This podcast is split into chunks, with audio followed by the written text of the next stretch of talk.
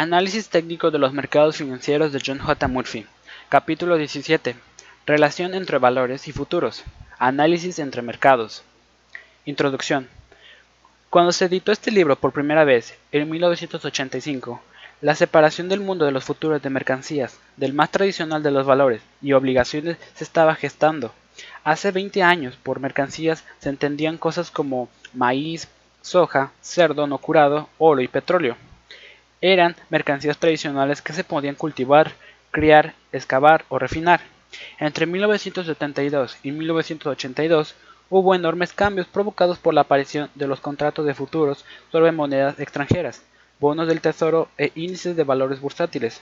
La expresión mercancías dejó paso a la expresión futuros, ya que los valores y las obligaciones realmente no se podían considerar mercancías, aunque eran contratos de futuros. Desde entonces, el mundo de las operaciones con futuros se ha mezclado con el mundo tradicional de valores y obligaciones hasta tal punto que apenas se pueden separar.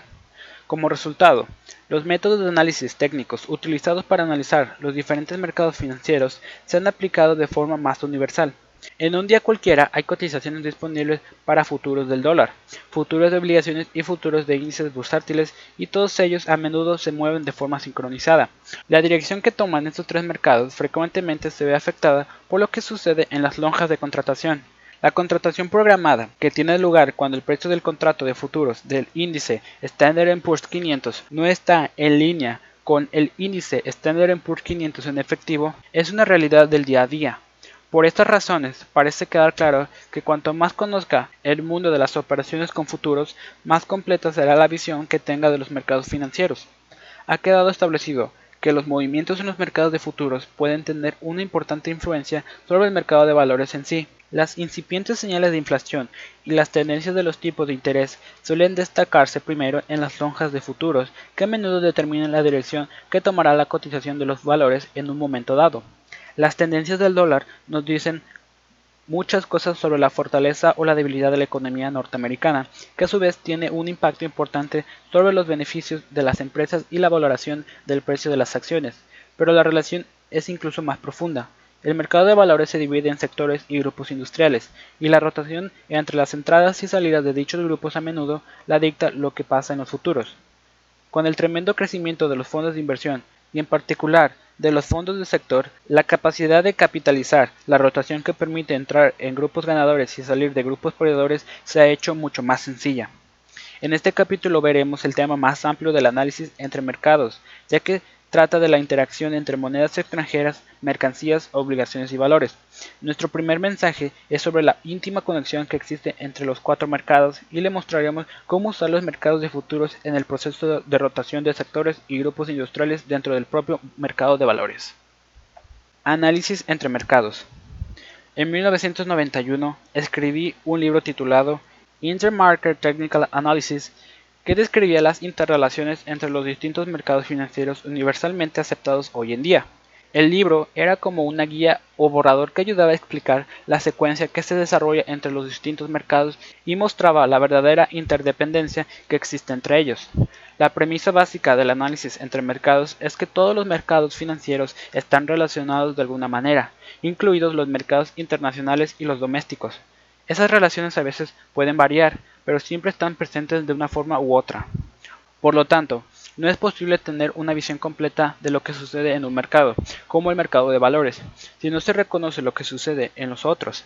Como los mercados están tan interrelacionados actualmente, el analista técnico disfruta de una enorme ventaja.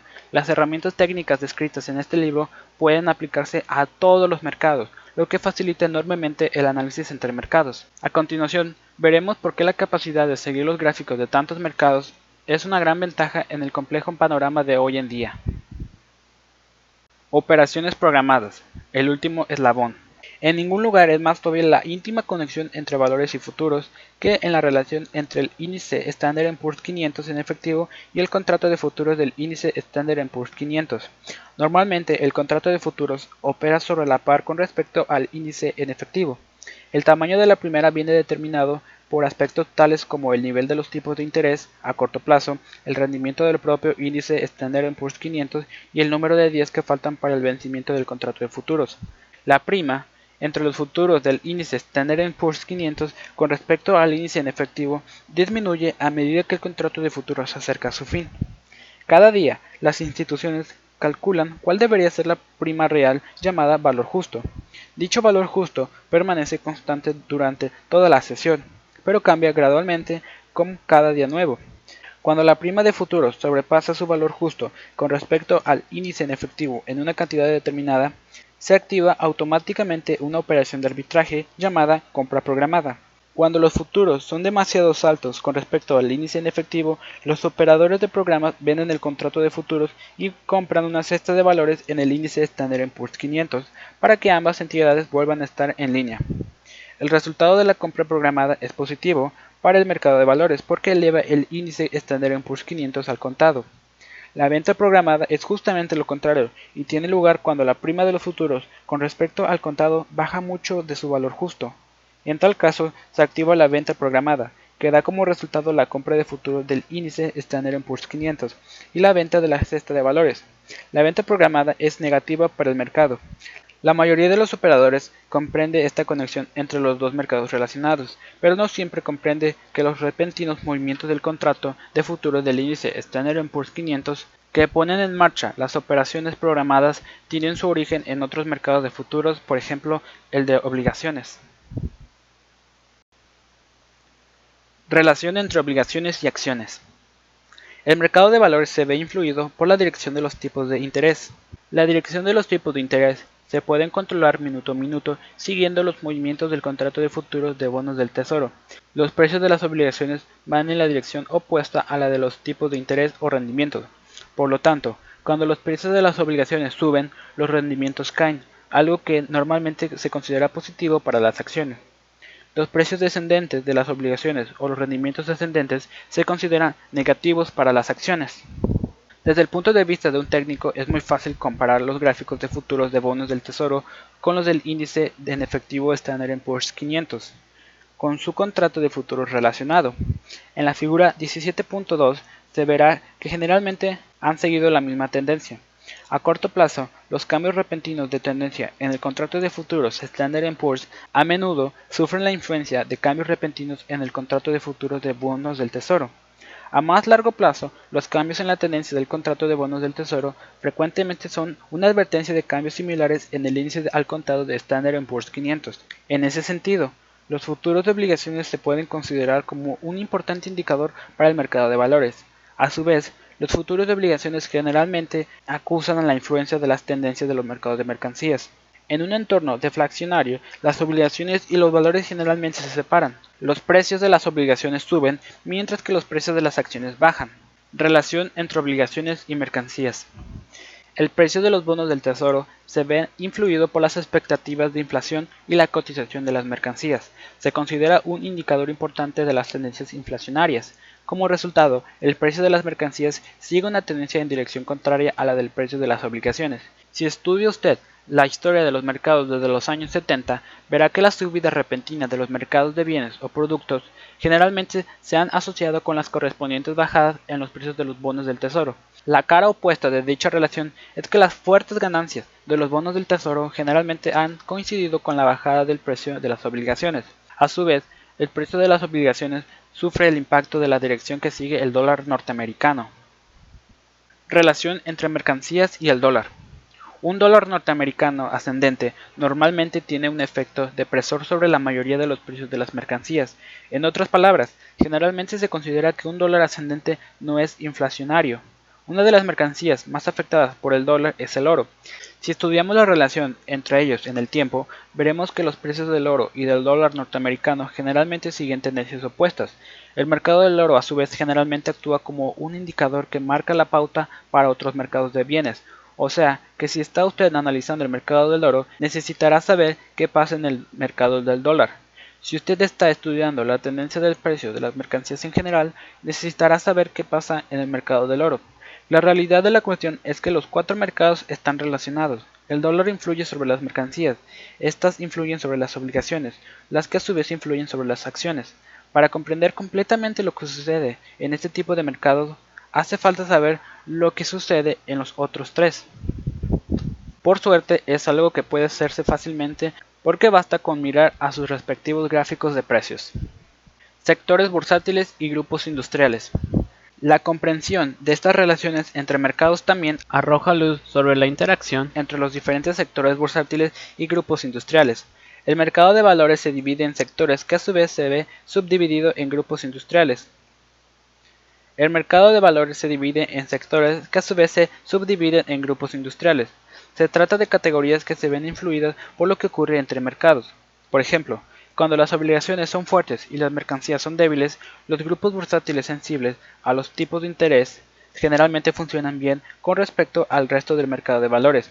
Al mismo tiempo, los grupos bursátiles sensibles a la inflación funcionan por debajo de sus posibilidades, cuando los mercados de productos son fuertes en relación con las obligaciones, sucede lo contrario.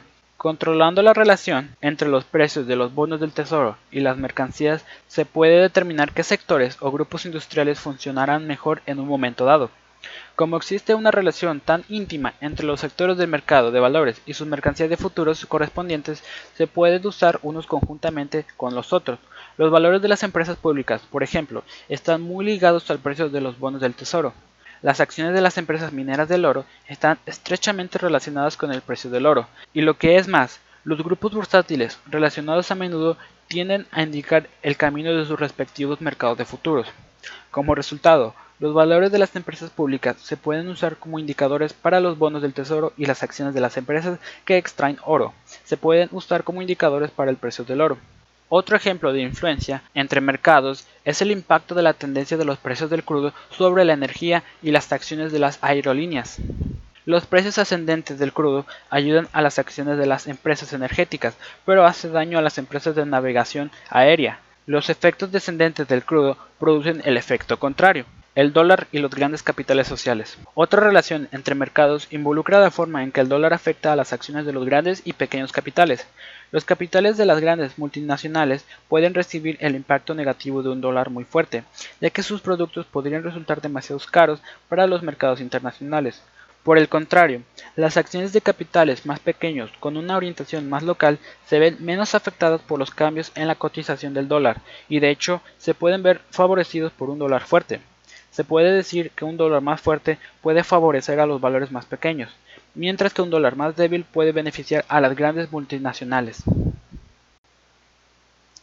Análisis entre mercados y fondos de inversión. Debería ser obvio que la comprensión de estas relaciones entre mercados puede ser muy útil para los fondos de inversión, la dirección del dólar norteamericano, por ejemplo, puede influir la decisión de invertir en fondos con poco capital o con mucho capital. También puede ayudar a determinar cuánto dinero invertir en fondos de oro o de recursos naturales. La existencia de tantos fondos de inversión orientados por sectores en realidad complica la decisión de cuál elegir en un momento determinado pero la tarea resulta más fácil si se comparan los resultados relativos de los mercados de futuros y los diferentes sectores bursátiles y grupos industriales. Este enfoque se llama análisis de la fuerza relativa y resulta muy sencillo. Análisis de la fuerza relativa. Se trata de una herramienta gráfica extremadamente sencilla, pero muy eficaz. Todo lo que hay que hacer es dividir una entidad de mercado entre otra, o sea, representar un coeficiente de dos precios de mercado, cuando la línea del coeficiente es ascendente, el precio del numerador es más fuerte que el denominador. Cuando la línea del coeficiente es descendente, el mercado del denominador es más fuerte. Considera algunos ejemplos de lo que puede hacer con este sencillo indicador. Divida un índice de mercancías entre los precios de futuros del bono del tesoro. Cuando la línea del coeficiente es ascendente, los precios de las mercancías son mejores que las de las obligaciones. En una situación así, los operadores de futuros comprarían mercancías y venderían obligaciones. Al mismo tiempo, los operadores de valores estarían comprando valores sensibles a la inflación y vendiendo valores sensibles a los tipos de interés. Cuando la línea del coeficiente es descendente, harían exactamente lo contrario, o sea, venderían mercancías y comprarían obligaciones. Los inversores en acciones, a su vez, estarían vendiendo oro, crudos y cíclicos, y comprando empresas públicas, financieros y productos de consumo. Fuerza relativa y sectores. Muchas bolsas operan ahora con opciones sobre índices de varios sectores bursátiles. El Chicago Bourse Option Exchange tiene una extensa selección que incluye grupos tan diversos como autoemoción, programas informáticos, medio ambiente, juegos de azar, bienes inmuebles, atención médico-sanitaria, venta al por menor y transportes. El American Stock Exchange y la Bolsa de Filadelfia ofrecen opciones muy aceptadas sobre índices de bancos, oro, petróleo, crudo, productos farmacéuticos, semiconductores, tecnología y empresas públicas. Todas estas opciones sobre índices se pueden representar en gráficos y analizar como cualquier otro mercado. La mejor manera de aplicarles el análisis de la fuerza relativa es dividir su precio por alguna referencia de la industria. Por ejemplo, el índice Standard Poor's 500, a partir de aquí se puede determinar cuáles destacan en el mercado general o cuáles no están funcionando bien. El uso de algunas sencillas herramientas gráficas como líneas de tendencia y medias móviles aplicadas a las líneas de fuerza relativa le ayudarán a detectar los cambios importantes en su tendencia. La idea general es hacer rotar los fondos hacia aquellos sectores del mercado cuyas líneas de fuerza relativa están comenzando a subir y hacerlos rotar fuera de aquellos grupos cuyas líneas de fuerza relativa están comenzando a bajar. Estos movimientos se pueden implementar con las propias opciones sobre índices o a través de los fondos de inversión que concuerdan con los diferentes sectores bursátiles y grupos industriales. Fuerza relativa y valores individuales. Los inversores tienen dos formas de hacerlo. Pueden hacer rotar sus fondos fuera de un grupo, entrar en otro y permanecer allí.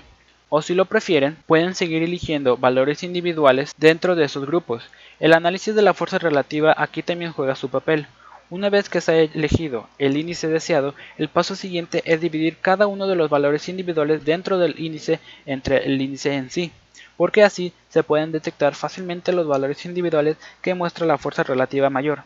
El inversor puede comprar aquellos valores que tengan las líneas de coeficiente más fuerte o valores más baratos cuya línea de coeficiente apenas comienza a subir. En todo caso, la idea es evitar valores con unas líneas de fuerza relativa en descenso.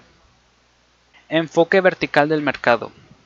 Lo que hemos descrito aquí es un enfoque vertical del mercado. Primero, comenzaremos estudiando los promedios principales del mercado para determinar la tendencia del mercado en general. Luego, Seleccionamos los sectores bursátiles o grupos industriales que muestran tener la mayor fuerza relativa. Y finalmente, seleccionamos valores individuales dentro de aquellos grupos que también tengan la mejor fuerza relativa.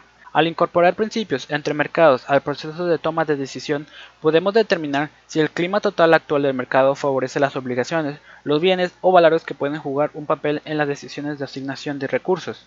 Iguales principios se pueden aplicar a las inversiones internacionales simplemente comparando la fuerza relativa de los distintos mercados de valores globales. Por último, todas estas herramientas técnicas descritas aquí pueden aplicarse a los gráficos de fondos de inversión como última revisión del análisis. Todo este trabajo se puede realizar fácilmente con la ayuda de gráficos de precios y un ordenador. Imagínese tratar de aplicar el análisis fundamental a tantos mercados al mismo tiempo. Escenario deflacionario. Los principios entre mercados descritos aquí se basan en las tendencias que han tenido los mercados a partir de 1970. Los años 70 tuvieron una inflación galopante que favoreció a los activos de mercancías. Las décadas de los 80 y 90 se han caracterizado por la caída de los productos y por fuertes mercados alcistas en obligaciones y acciones. En el segundo semestre de 1997, una caída muy fuerte de las monedas y bolsas asiáticas dañó especialmente mercados como el del cobre, el oro y el crudo. Por primera vez en décadas, algunos observadores expresaron su preocupación por una desinflación beneficiosa, que podría transformarse en una deflación perniciosa. Para mayor preocupación, los precios al por mayor bajaron año tras año por primera vez en más de una década. El resultado fue que los mercados de obligaciones y valores comenzaron a separarse. Por primera vez en cuatro años, los inversores dejaban los valores y ponían más dinero en obligaciones y en grupos bursátiles sensibles a los tipos de interés, como en las empresas públicas. La razón de este cambio de asignación de recursos es que la deflación cambia el escenario entre mercados y se mantiene la relación inversa entre los precios de las obligaciones y las mercancías. Estas caen mientras que aquellas suben. Y la diferencia está en que el mercado de valores puede reaccionar de forma negativa en un entorno así. Destacamos esta información porque hace mucho tiempo que los mercados financieros no han tenido que preocuparse por el problema de la deflación de precios. Si hay deflación, y cuando la haya, las relaciones entre mercados seguirían presentes, pero de modo diferente. La desinflación es mala para las mercancías, pero buena para las obligaciones y los valores. La deflación es buena para las obligaciones y mala para las mercancías, pero también puede ser mala para los valores. La tendencia deflacionaria, que comenzó en Asia a mediados de 1997, se extendió a Rusia y América Latina y a mediados de 1998 comenzó a afectar a todos los mercados de capitales. Una gran bajada en los precios de las mercancías tuvo un impacto especialmente pernicioso en países exportadores de productos como Australia, Canadá, México y Rusia. El impacto deflacionario de la caída de los precios de bienes y valores tuvo un efecto positivo sobre los precios de los bonos del Tesoro, que alcanzaron máximos históricos. Los sucesos de 1998 fueron un duro ejemplo de la existencia de conexiones globales entre mercados y demostraron que las obligaciones y los valores se pueden separar en un mundo deflacionario. Correlación entre mercados. Dos mercados que normalmente tienen tendencias en la misma dirección como el de obligaciones y el de valores están correlacionados positivamente. Los mercados cuyas tendencias van en direcciones opuestas como el de obligaciones y el de bienes están correlacionados negativamente. Los programas informáticos para hacer gráficos permiten medir el grado de correlación entre diferentes mercados. Una lectura positiva alta sugiere una fuerte correlación positiva y una lectura negativa alta sugiere una fuerte correlación negativa. La lectura alrededor de cero sugiere poca o ninguna correlación entre dos mercados. Midiendo el grado de correlación, el operador puede establecer cuánto énfasis debe poner en una determinada relación entre mercados. Se debería poner más en aquellos que tengan las correlaciones más altas y menos en los mercados con una correlación cercana a cero. En su libro titulado Cybernetic Trading Strategies, Murray Ruggiero Jr. presenta un trabajo creativo sobre el tema de las correlaciones entre mercados y muestra cómo usar los filtros entre mercados en los sistemas de contratación. Por ejemplo, demuestra cómo se puede usar un sistema de cruce de medios móviles como filtro de las operaciones con índices de valores. Ruggiero explora la aplicación de los más modernos métodos de inteligencia artificial, como la teoría del caos o las redes neurales, para el desarrollo de los sistemas técnicos de contratación. También explora la aplicación de las redes neurales al campo del análisis entre mercados. Programas para establecer redes neurales entre mercados. Uno de los principales problemas del estudio de las relaciones entre mercados es el gran número de mercados que hay, todos interactuando al mismo tiempo, y aquí es donde entran en juego las redes neurales. Las redes neurales proporcionan un marco más cuantitativo para identificar y seguir las complejas relaciones que existen entre los mercados financieros. Lewis Mendelssohn, presidente de la empresa Market Technology Corporation, fue la primera persona que desarrolló programas informáticos para el análisis entre mercados del sector financiero. En la década de los 80, Mendelssohn es el pionero en la aplicación de programas para microordenadores y de las redes neurales al análisis entre mercados. Su programa, Vantage Point, apareció en 1991 usa los principios entre mercados para operar en los mercados de tipo de interés, índices de valores, mercados de moneda extranjera y futuros de energía. El Vantage Point usa la tecnología de las redes neurales para detectar los patrones escondidos y las correlaciones existentes entre mercados relacionados. Conclusión. Este capítulo resume los puntos principales incluidos en mi libro titulado Intermarket Technical Analysis presenta el efecto onda que pasa del dólar a las mercancías y de estas a las obligaciones y a los valores. Reconoce la existencia de conexiones globales, lo que quiere decir que lo que sucede en Asia, Europa y América Latina afecta a los mercados norteamericanos y viceversa. El análisis entre mercados arroja luz sobre la rotación de sectores dentro del mercado de valores. El análisis de la fuerza relativa es muy útil para buscar los grupos de activos, los sectores bursátiles o los valores individuales con más posibilidades de funcionar mejor que el mercado general. En su libro titulado Leading Indicators for the 1990s, el Dr. Geoffrey Moore demuestra que las interrelaciones entre los precios de los bienes, el de las obligaciones y el de los valores sigue un patrón secuencial que a su vez refleja el ciclo económico. El Dr. Moore justifica la rotación entre mercados dentro de los tres tipos de activos y aboga por su utilización en los pronósticos económicos. Al hacer tal cosa, el Dr. Moore eleva el trabajo entre mercados y el análisis técnico a la categoría de pronóstico económico. Finalmente, el análisis técnico puede aplicarse a los fondos de inversión como cualquier otro mercado, y de hecho, todas las técnicas presentadas en este libro se pueden aplicar a los gráficos de los fondos de inversión. Cabe destacar que el menor grado de volatilidad de los gráficos de fondos de inversiones hace que sean excelentes vehículos para el análisis gráfico. Mi último libro titulado The Visual Investor profundiza el tema del análisis y operaciones por sector y muestra cómo representar gráficamente los fondos de inversión y luego usarlos para implementar diferentes estrategias de contratación.